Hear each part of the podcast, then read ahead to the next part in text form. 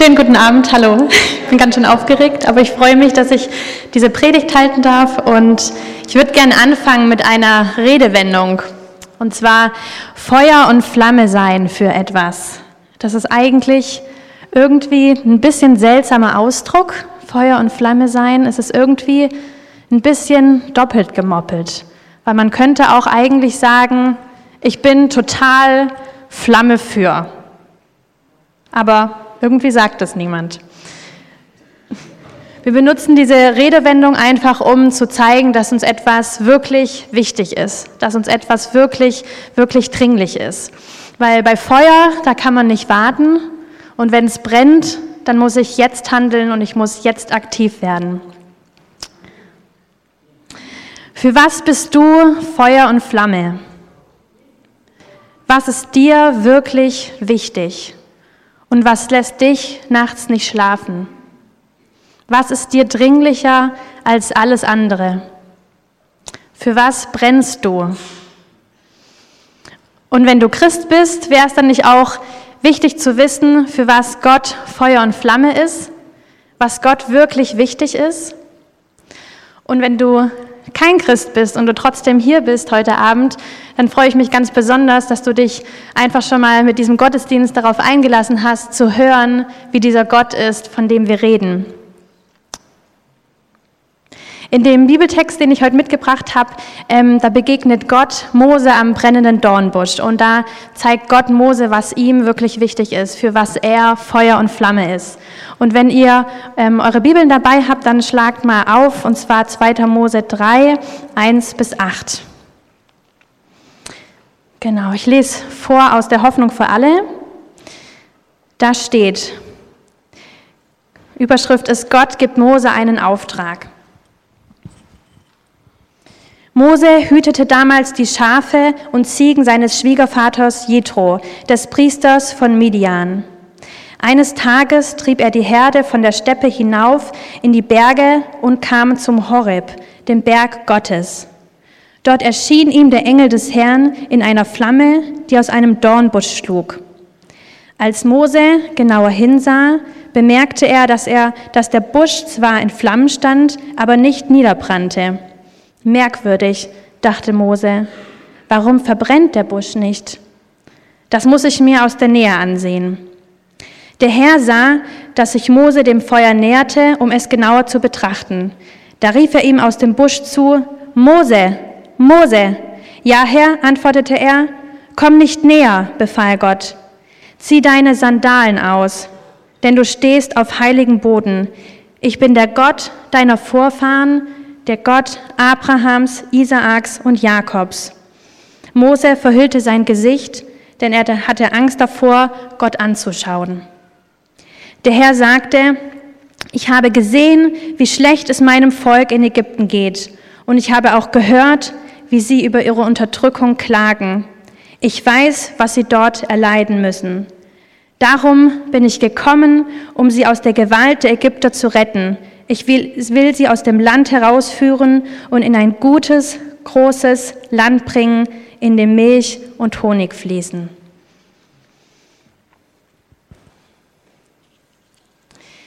Diese Bibelstelle, die ist ganz zentral für das jüdische und auch für das christliche Gottesverständnis. Dazu will ich nachher ein bisschen mehr erzählen.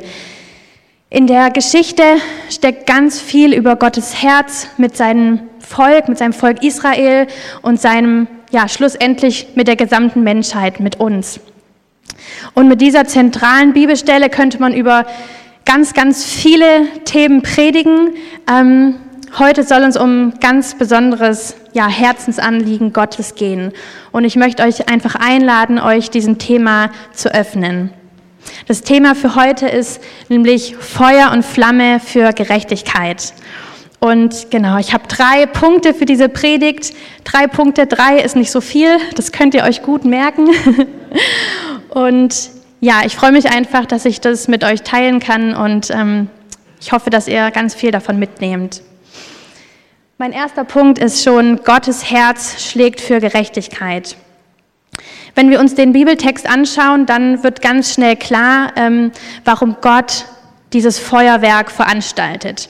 Und der Grund ist Ziemlich einfach. Und zwar, weil sein Volk leidet. Gott tritt nämlich auf, weil sein Volk Israel seit x Jahren schon in Sklaverei lebt. Den ähm, Israeliten, denen ging es vorher gar nicht so schlecht. Die sind aus der, also in Kanaan schon, die sind aus der Hungersnot ähm, aus Kanaan ähm, geflohen und haben in Ägypten ihre neue Heimat gefunden. Und dort standen sie dann durch die Nähe auch zu Josef unter einem bestimmten Schutz und haben auch bestimmte Privilegien genossen. Aber dann irgendwann ist dieses Volk zu einem immer größeren Volk herangewachsen und ist immer mächtiger geworden und die Könige haben der, der König hat sich ähm, Sorgen gemacht und dachte, die Israeliten, die sind jetzt schon ziemlich groß, sind ein ziemlich mächtiges Volk. Und was er gemacht hat, war, dass er einfach die Israeliten ähm, im Prinzip ähm, versklavt hat. Sie waren, wurden gezwungen, ähm, Arbeit zu tun, hauptsächlich in der Herstellung von Ziegeln und auch in der Feldarbeit. Sie wurden gezüchtigt und bewacht und sie haben einfach ganz starkes Leid erlebt. Und weil diese Situation immer schlimmer geworden ist, tritt Gott auf. Und das können wir lesen in diesem Text, dass Gott auftritt und einsteht und dass er auftritt, weil die Hoffnung für die Israeliten auf einen Ausweg schwindet. Und er tritt auf, weil die Menschen ähm, Gott in ihrer Not bestürmt haben. Und er tritt auf, weil die mächtigen und reichen Ägypter ihre Macht und ihre Position missbraucht haben, um die Israeliten klein zu halten.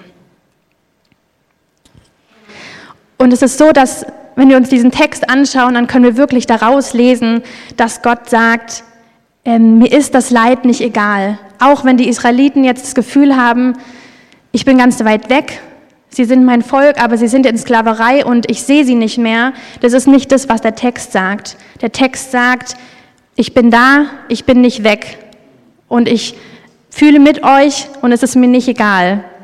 Und in der, in der Textstelle steht, ich habe gesehen, ich habe genau gesehen, was ihnen angetan wird. Und ich habe auch gehört, ich habe ihre Hilfeschreie gehört. Jeden einzelnen gehört. Und ich habe die Schmerzen und die Demütigungen und das Unrecht mitbekommen und ich weiß um das Ausmaß des Leides. Genau. Das ist so ein ganz zentraler Punkt einfach für, für diese Stelle, dass, dass da ganz klar rauskommt, Gottes Herz schlägt für Gerechtigkeit. Der zweite Punkt ist, der dritte wird ein bisschen länger, auch der Hauptpunkt. Ähm, der zweite Punkt ist, Gott ist ein Gott, der befreit.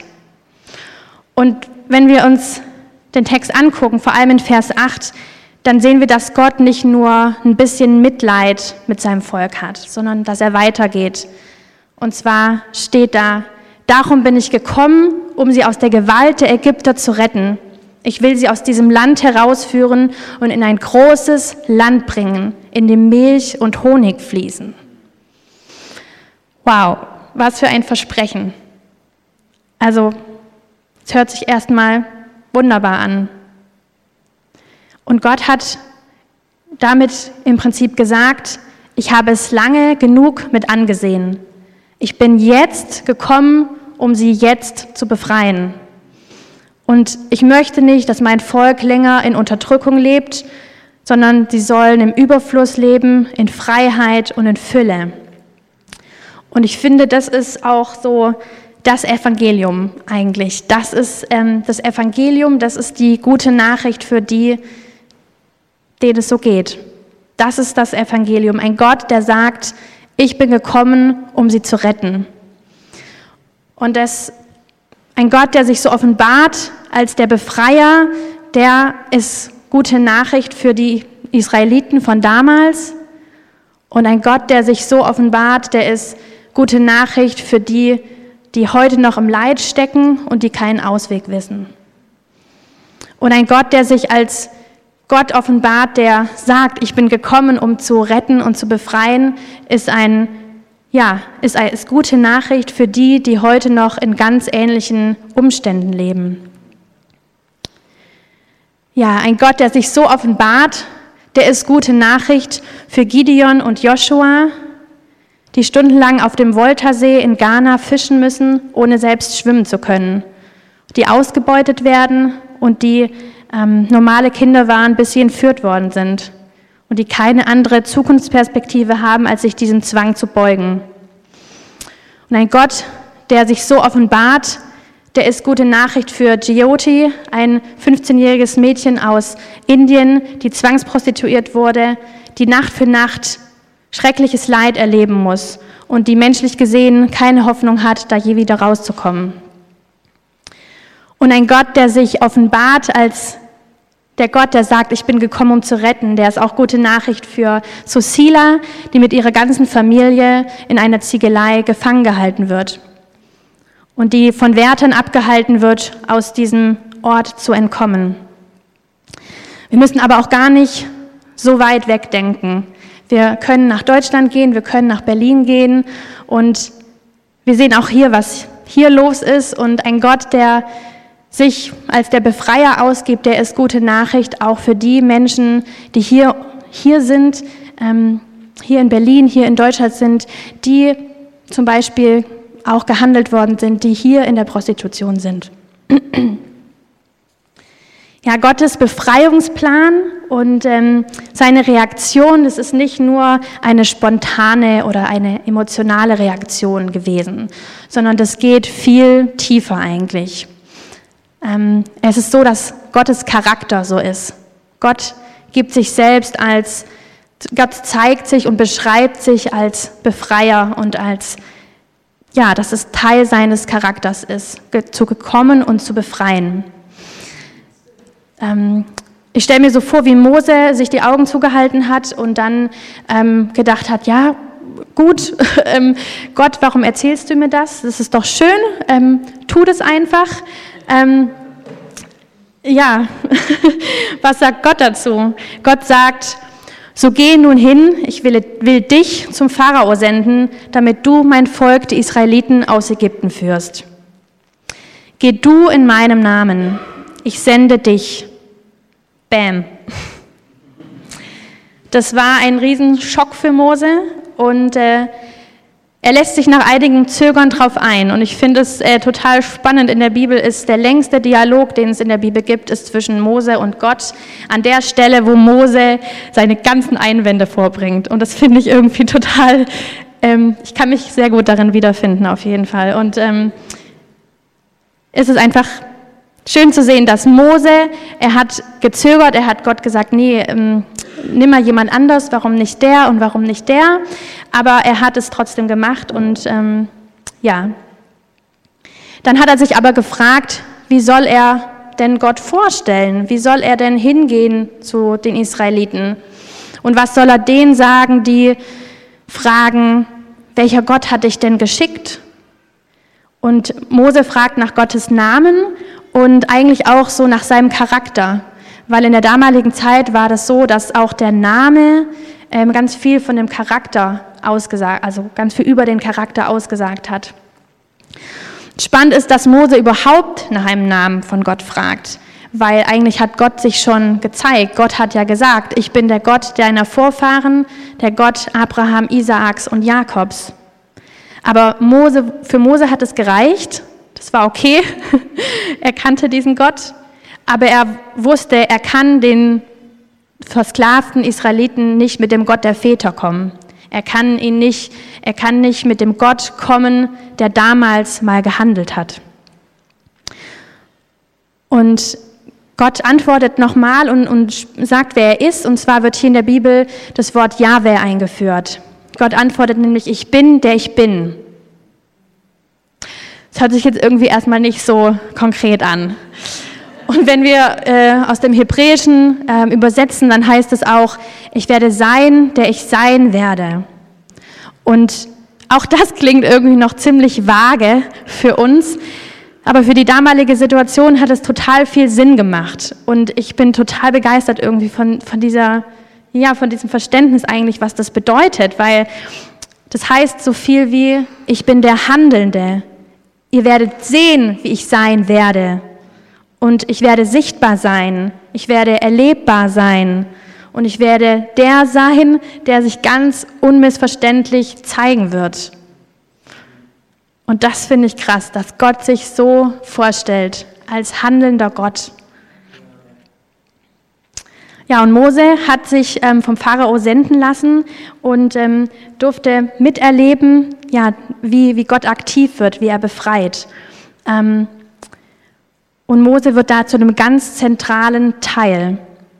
Und seitdem ist im jüdisch und jüdisch-christlichen Gottes, Gottesverständnis ähm, zutiefst verankert, dass Gott ein Gott ist, der befreit und dass er barmherzig ist und dass er sich über die Notleidenden erbarmt und dass er Menschen freisetzen möchte. Und das sehen wir auch an dem ähm, ersten der zehn Gebote. Da sagt Gott nämlich, ich bin der Herr, dein Gott, der dich aus der Sklaverei in Ägypten befreit hat. Du sollst außer mir keine anderen Götter haben. Und das steht ganz am Anfang der zehn Gebote. Das heißt, es ist Gott auch besonders wichtig. Und Gott sagt im Prinzip, ich bin der, der dich befreit hat. Das, das müsst ihr euch merken von mir. Das unterscheidet mich von allen anderen Göttern und Göttervorstellungen. Ich bin's, dein Befreier. Das ist mein Charakter. Ja, warum eigentlich Mose, habe ich mich gefragt. War Mose der beste Kandidat? Hm. Wenn man sich so anschaut, was Mose selbst auch gesagt hat und die ganzen Einwände, die er so vorgebracht hat, dann kann man rauslesen, dass Mose wahrscheinlich nicht der beste Rhetoriker war und er da auch ziemlich unsicher war, vor Menschen zu sprechen. Und trotzdem hat er diesen Auftrag bekommen. Und Mose hatte Gott wusste, dass Mose ein Riesenherz für Gerechtigkeit hat und dass ihn Unrecht nicht kalt lässt. Mose ist am Hof des Pharaos aufgewachsen. Er war Israelit und trotzdem ist am Hof des Pharaos aufgewachsen. Und wir erfahren nicht so viel über seine Zeit dort. Aber wir ähm, können eine Begebenheit nachlesen in 2. Mose 2, 11 bis 12. Da steht, als Mose erwachsen geworden war, ging er zu seinen Landsleuten und sah, wie hart sie arbeiten mussten. Dabei beobachtete er auch, wie ein Ägypter einen Hebräer schlug. Dann schaute er sich nach allen Seiten um und als er sich vergewissert hatte, dass niemand in der Nähe war, erschlug Mose den Ägypter und verscharrte ihn im Sand. Das ist irgendwie eine krasse Stelle und ähm, bedeutet, also man kann einfach lesen, Mose sah es, Mose hat gesehen, es wurde jemand unterdrückt, er konnte nicht wegschauen, dass ein Ebenbild Gottes wie Dreck behandelt wird. Und dann hat er gehandelt. Und versteht mich jetzt bitte nicht falsch. Gewalt ist nicht gut, Gewalt ist schlecht und Selbstjustiz ist auch schlecht. Aber trotzdem hat er hingeschaut. Es hat ihn auch fast seinen Kopf gekostet. Er musste fliehen und wurde Schafshirte. Und Gott trifft ihn dann am brennenden Dornbusch und konfrontiert ihn mit genau der gleichen Geschichte, wie damals, als er das erste Mal gehandelt hat.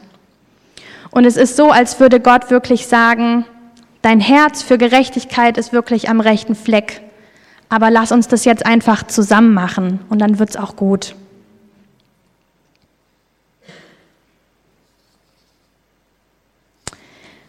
Mein dritter Punkt ist, Gott sendet uns und beschenkt uns.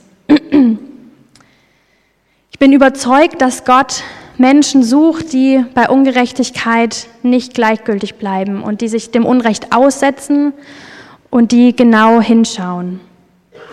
Ich bin überzeugt, dass Gott mehr Menschen sucht, die sich Geschichten von Gideon, Joshua, Gioti und Susila und all den anderen, die es noch gibt und die ihr vielleicht jetzt auch in euren Köpfen habt, dass wir uns, dass er Menschen sucht, die sich das anhören und die nicht abstumpfen und die nicht sagen, so ist die Welt halt.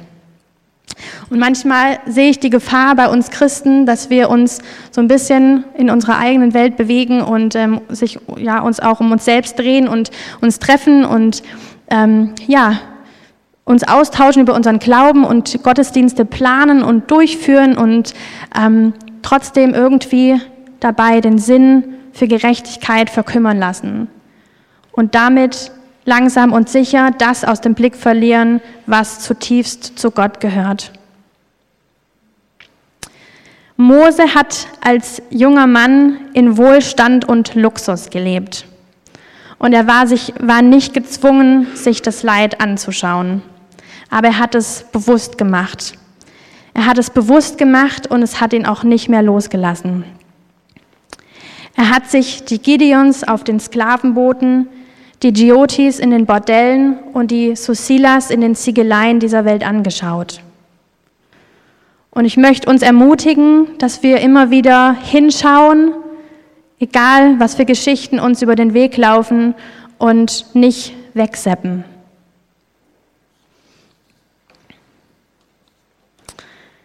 Ja, Gott erscheint Mose am brennenden Dornbusch und man kann auf jeden Fall zu Recht sagen, dass Gott Feuer und Flamme voller Leidenschaft für Gerechtigkeit ist auf der Suche nach Menschen, die hinschauen, die sich senden lassen und die dafür eintreten, dass Freiheit und Gerechtigkeit sich ausbreiten. Und das Tolle und das Besondere daran finde ich auch, ähm, dass Gott uns dabei beschenkt, dass Gott uns dabei beschenkt, weil wir ihm nämlich begegnen, wenn wir das tun. Ich möchte euch dazu eine persönliche Geschichte erzählen. Genau, und zwar von einer besonderen Gotteserfahrung, die ich gemacht habe. Und zwar ähm, war ich beim Botschaftertag von International Justice Mission und da habe ich Kevin getroffen. Kevin ist verdeckter Ermittler bei International Justice Mission und ähm, er erzählte von den Ermittlungen in Ghana und es ging darum, Kinder, Kinder aus der ähm, Fischindustrie zu befreien, die dort versklavt sind. Und vor der Bürogründung von IJM dort 2014 wurde eben noch vor Ort ermittelt, ob es dort überhaupt Sklaverei gibt. Und ähm, Kevin musste sich ausgeben als ähm, jemand, der ja als Kunde im Prinzip von Unmengen an Fisch. Er musste einfach vorspielen und vorgaukeln, dass er ganz viel Interesse an dem Fisch hat. Und ähm, er ist ähm, selbst auf den, auf den Booten hinausgefahren und ähm, hat die Kinder gesehen und hat die Sklavenhändler gesehen und hat versucht, ähm, ja, ist mit ihnen ins Gespräch gekommen, um Informationen einfach ähm, rauszufinden und zu ermitteln. Und er ähm, berichtete von einer Situation, die mir echt durch Mark und Bein ging. Und zwar berichtete er von der Situation, wo er auf dem Wasser war und er Gideon begegnete. Und zwar Gideon ist auch ein Junge, der dort in Sklaverei gefangen gehalten wurde. Und Gideon schaute ihn an und hat ihn angeflehen, ähm, ihn zu retten. Und er sagte wirklich, don't leave me alone with this wicked man. Lass mich nicht alleine mit diesem verrückten Mann. Und er hat ihn auch noch angefasst an, den, an dem Arm und hat ihn angeschaut und hat ihn angefleht, ihn mitzunehmen. Ja, zu diesem Zeitpunkt durfte Kevin natürlich ähm, Gideon noch nicht sagen, was seine eigentliche Mission war, dass er gekommen war, um ihn zu retten, weil sonst hätte er die ganze Mission im Prinzip ähm, kaputt gemacht oder sonst hätten sie eben die Kinder nicht befreien können. Das heißt, er durfte es nicht zeigen und er musste so tun, als hätte er wirklich nur Interesse an diesem Fisch. Und Kevin saß so vor uns, saß uns gegenüber, Mitte 40, ähm, kräftiger Mann, wirkte erstmal auf den ersten Blick nicht so sehr ähm, empfindsam. Aber er musste sein Reden wirklich mehrmals unterbrechen, weil er nicht, nicht weitersprechen konnte. Und es hat uns alle sehr berührt und wir Botschafter saßen dann da und ähm, mussten einfach mitweinen. Ja, er erzählte dann von, wie es weiterging. Und zwar erzählte er von langen Vorbereitungen und in, im Endeffekt konnte Gideon mit neun anderen Kindern befreit werden. Und nach weiteren Einsätzen konnten dann auch die Täter verhaftet werden.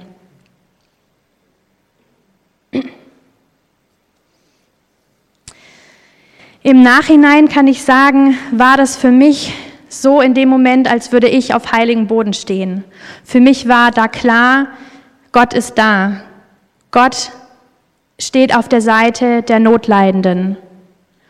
Und es ist richtig, was Kevin da macht. Durch sein Risiko und durch seinen Einsatz ähm, wurde Gottes Eingreifen und sein Wirken und seine Wunder wurden sichtbar. Durch ihn konnten andere sehen, dass Gott ein Gott ist, der handelt, dass er ein handelnder Gott ist und dass Gott erlebbar ist. Und vor allem kann man auch dadurch sehen, dass Menschen wiederhergestellt werden können. Und für mich waren so die Worte, die Jesus mal gesagt hat, wurden in diesem Moment so ganz greifbar. Jesus hat gesagt, was ihr einem meiner Geringsten getan habt, das habt ihr mir getan. Und das ist wirklich so sehr berührend, finde ich. Oder anders ausgedrückt, da wo ihr euch für die Notleidenden einsetzt, da bin ich besonders gegenwärtig und erfahrbar. Und das ähm, Schöne ist, wenn ihr euch diese, dieses Bild anschaut, und es gibt gleich, glaube ich, noch ein Bild genau von Gideon. Es war sein größter Wunsch, war es immer, eine Schule zu besuchen. Und äh, er konnte in eine Nachsorgeeinrichtung gehen und konnte ähm, begleitet werden und er hat die Schule fertig gemacht und das ähm, ist ein Bild von ihm, genau.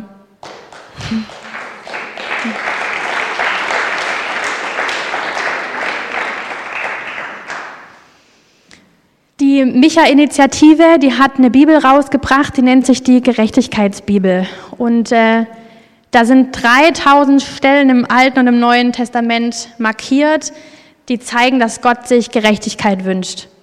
Und keine Sorge, das ist keine besonderes andere Bibel in dem Sinne, das ist äh, eine Hoffnung für alle. ähm, sind markierte Stellen drinne zu dem Thema Gerechtigkeit und Armut. Und ich habe euch drei Bibelstellen mitgebracht, die ich wirklich heftig finde, sagen wir es mal so. Aber gut. Und zwar von Amos, von Micha und von Jesaja. Und die alle haben, die Propheten, die haben alle gegen die Missstände ihrer Zeit gesprochen, in Israel und in Juda. Und zwar möchte ich erst die Stelle in Amos 5 lesen. Genau, Amos 5, 21 bis 24. Der Herr sagt, ich hasse eure Feiern. Geradezu widerwärtig sind sie mir, eure Opferfeste verabscheue ich. Eure Brand- und Speiseopfer nehme ich nicht an. Und wenn ihr Tiere mästet, um sie mir darzubringen, ist mir das völlig gleichgültig. Eure lauten Lieder kann ich nicht mehr hören. Verschont mich mit eurem Hafegeklimper. Setzt euch lieber für die Gerechtigkeit ein. Das Recht soll das Land durchströmen wie ein nie versiegender Fluss. Das sind schon heftige Worte, aber damit ist auch nicht gemeint, dass Gott grundsätzlich unsere Gottesdienste blöd findet oder dass er das nicht gut findet, wenn wir uns Gedanken machen, wie wir den Gottesdienst schön gestalten, sondern der Prophet Amos, der spricht hier 800 vor Christus zu den wohlhabenden Juden der damaligen Zeit. Und die haben ihren Wohlstand nicht dem allgemeinen wirtschaftlichen Aufschwung zu verdanken gehabt sondern sie wurden reich auf Kosten der Armen. Die soziale Schere begann dort auseinanderzuklaffen, vor allem durch die Darlehensgabe, was wir in der heutigen Entwicklungszusammenarbeit ähm, die Schulknechtschaft nennen. Und davon sind auch heute noch Millionen von Menschen betroffen. Ähm, die, da, genau, die arme, ähm, der arme Teil der Bevölkerung, der musste sich bei Missständen oder anderen Notlagen, musste sich ähm, Saatgut, ähm, zum Beispiel Saatgut leihen von der, von der wohlhabenderen Gesellschaft, ähm, Entschuldigung, von den wohlhabenden ähm, Leuten, genau. Und die Gläubiger, die haben das natürlich ausgenutzt. Die haben da Wucherzinsen gefordert und die trieben diese Leute in immer größere Abhängigkeiten. Und ähm, sie hatten eigentlich keine Chance mehr, aus diesem System rauszukommen. Und die Schuldknechte, die gehörten dann eigentlich mit ihrer ganzen Familie zu diesen Gläubigern. Und warum Amos hier spricht, ist, weil die Realität, äh, weil diese Realität für die Juden, die ja an den Gott an den Jahwe-Gott glaubten, für die stand das nicht im Widerspruch. Und das muss man sich auch mal überlegen. Sie haben an unseren Gott geglaubt, an, an Jahwe, an der, der alle Menschen liebt. Und es war für sie auch nicht im Widerspruch. Und deswegen spricht der Prophet Amos. Und Micha und Jesaja, die sprechen in eine ganz ähnliche Situation hinein. In Micha 6, 6, Vers 8 steht, es ist dir gesagt worden, Mensch, was gut ist und was der Herr von dir erwartet. Nichts anderes als dies. Recht tun, Güte und Treue lieben, in Ehrfurcht den Weg gehen mit deinem Gott. Und in Jesaja 58, 6 bis 9, auch nochmal klare Worte. Löst die Fesseln der Menschen, die ihr zu Unrecht gefangen haltet. Befreit sie vom drückenden Joch der Sklaverei und gebt ihnen ihre Freiheit wieder. Schafft jede Art von Unterdrückung ab. Gebt den Hungrigen zu essen, nehmt Obdachlose bei euch auf und wenn ihr einen begegnet, der in Lumpen herumläuft, gebt ihm Kleider. Helft, wo ihr könnt und verschließt eure Augen nicht vor den Nöten eurer Mitmenschen. ja, klare Worte, heftige Worte, gute Worte. Wir können nicht ähm, ignorieren, dass die Bibel voll ist von solchen Stellen. Und wir können auch nicht ignorieren, dass wir alle in Strukturen leben, die Ungleichheit und Ungerechtigkeit fördern. Ohne es zu wollen, machen wir uns ständig schuldig. Wenn wir genauer hinschauen, ist es ziemlich offensichtlich. Manchmal wollen wir es aber nicht sehen. Und wenn wir genauer hinschauen, dann wissen wir, dass unser Lebensstil, das, was wir kaufen, dass das nicht immer ganz koscher ist. Wir leben auch im Reichtum auf Kosten der Armen. Und deswegen machen wir uns schuldig. Und trotzdem sagt die Bibel, sind wir frei von Schuld, weil Jesus unsere Schuld uns auch nimmt. Und in der Bibel gibt es einen tollen Vers, der ist, äh, steht in Johannes 3, Vers 16. Da heißt es, denn Gott hat die Welt so sehr geliebt, dass er seinen einzigen Sohn gab, ähm, damit jeder, der an ihn glaubt, nicht verloren geht, sondern das ewige Leben hat. Und das ist auch, damit ist gemeint, dass Jesus für unsere Sünden gestorben ist und dass er wieder auferstanden ist und dass wir erlöst sein können. Und wenn wir das erkennen und wenn wir das annehmen, sagt die Bibel, sind wir frei von Sünde und wir können als befreite Kinder Gottes leben. Und ich finde es so wichtig, auf der einen Seite zu verstehen, wir machen uns schuldig, weil wir auch in Strukturen leben, die wir zum Teil ändern können und zum Teil, ja, es ist einfach schwierig. Es ist ein schwieriges Thema und trotzdem zu wissen, ich bin erlöst von meiner Schuld, wenn ich an Jesus glaube. Und da einfach möchte ich uns ermutigen, ähm, dass wir wissen, wir sind da befreit von der Schuld, aber wir brauchen trotzdem nicht ohnmächtig, also wir brauchen dadurch nicht ohnmächtig sein. Wir brauchen nicht ohnmächtig sein und nichts tun, sondern wir können durch Gottes Gnade erfüllt sein und gegenseitig uns ermutigen, den nächsten Schritt zu gehen, egal was es ist und was das für jeden von uns heißen mag. Ich möchte zurückkommen auf den brennenden Dornbusch. Bei Mose war das so, dass der Busch schon lange gebrannt hat, schon eine ganze Weile. Und das hat Mose auch gemerkt. Und er hätte auch vorbeigehen können, er hätte gar nichts bemerken können, wofür Gott Feuer und Flamme ist und dass Gott eine ja, brennende Leidenschaft für Gerechtigkeit hat. Lass uns Mose wirklich zum Beispiel nehmen. Er ist nicht am brennenden Dornbusch vorbeigegangen und er durfte dann erleben, ähm, wie Gott mit ihm auch Geschichte geschrieben hat. Ich weiß nicht, an welches Thema du jetzt so ähm, die letzte halbe Stunde gedacht hast ob es bei dir ein Thema gibt, wofür du brennst oder ob es, ja, gibt es vielleicht ein Thema, was bei dir immer wieder auflodert. Ich möchte dich ermutigen, einfach dem nachzugehen und Gott zu fragen, was du damit machen sollst. Ja, und ich wünsche mir und ich wünsche euch, dass wir Gott als unseren Befreier erleben und unsere Herzen einfach neu berühren lassen von der großen Not. Und wenn Gott uns dann diese Not vor Augen stellt, dann lasst uns nicht daran vorbeigehen, sonst verpassen wir was ganz Großes. Wir verpassen sonst, dass wir Gott spürbar begegnen und dass Gott sich als handelnder Gott erweisen möchte.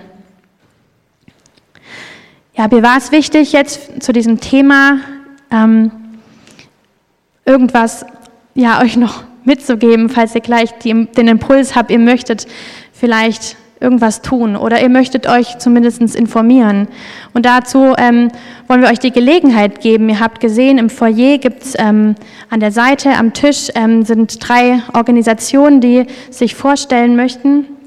Und zwar ähm, freue ich mich, dass ein paar Leute da sind, um mich zu unterstützen. Einmal die Marie von der Micha-Initiative. Bei ihr findet ihr ganz tolle Materialien auch, ähm, wenn ihr ja, Veränderungen in eurem persönlichen Leben einfach vornehmen wollt. Und ähm, Luise wird auch da sein und wird über ihre Arbeit berichten. Sie arbeitet in einem Schutzhaus für Frauen, die aus der Prostitution aussteigen wollen. Und die Debbie, die da ganz hinten sitzt, und ich, wir werden euch gerne ähm, ja, mehr erzählen von International Justice Mission. Ich möchte zum Abschluss noch zwei Gebete sprechen. Und zwar ähm, das erste Gebet ist einfach für die Menschen, die ja diesen Gott kennen, die diesem Gott schon nachfolgen. Und die, das zweite Gebet, ja, das soll für die Menschen sein, die Gott nicht kennen und ihn aber kennenlernen möchten. Und betet doch einfach gemeinsam mit mir zusammen. Danke, Jesus, dass du ein Gott bist, der Gerechtigkeit liebt und dass du auf der Seite der Unterdrückten bist und dass du ein Gott bist, der befreit. Danke, dass wir Teil von diesem unglaublichen Plan sein dürfen, dass wir von dem Plan, dass wir Teil sein dürfen, die Welt zu verbessern, dass wir für Gerechtigkeit einstehen können und danke, dass wir diesen Kampf auch nicht alleine kämpfen müssen. Danke, dass du auf unserer Seite bist und dass mit dir nichts unmöglich ist. Und ich danke dir, dass du dich immer wieder zeigst und dass wir dadurch Wunder erleben dürfen. Und du weißt, welche Themen uns umtreiben.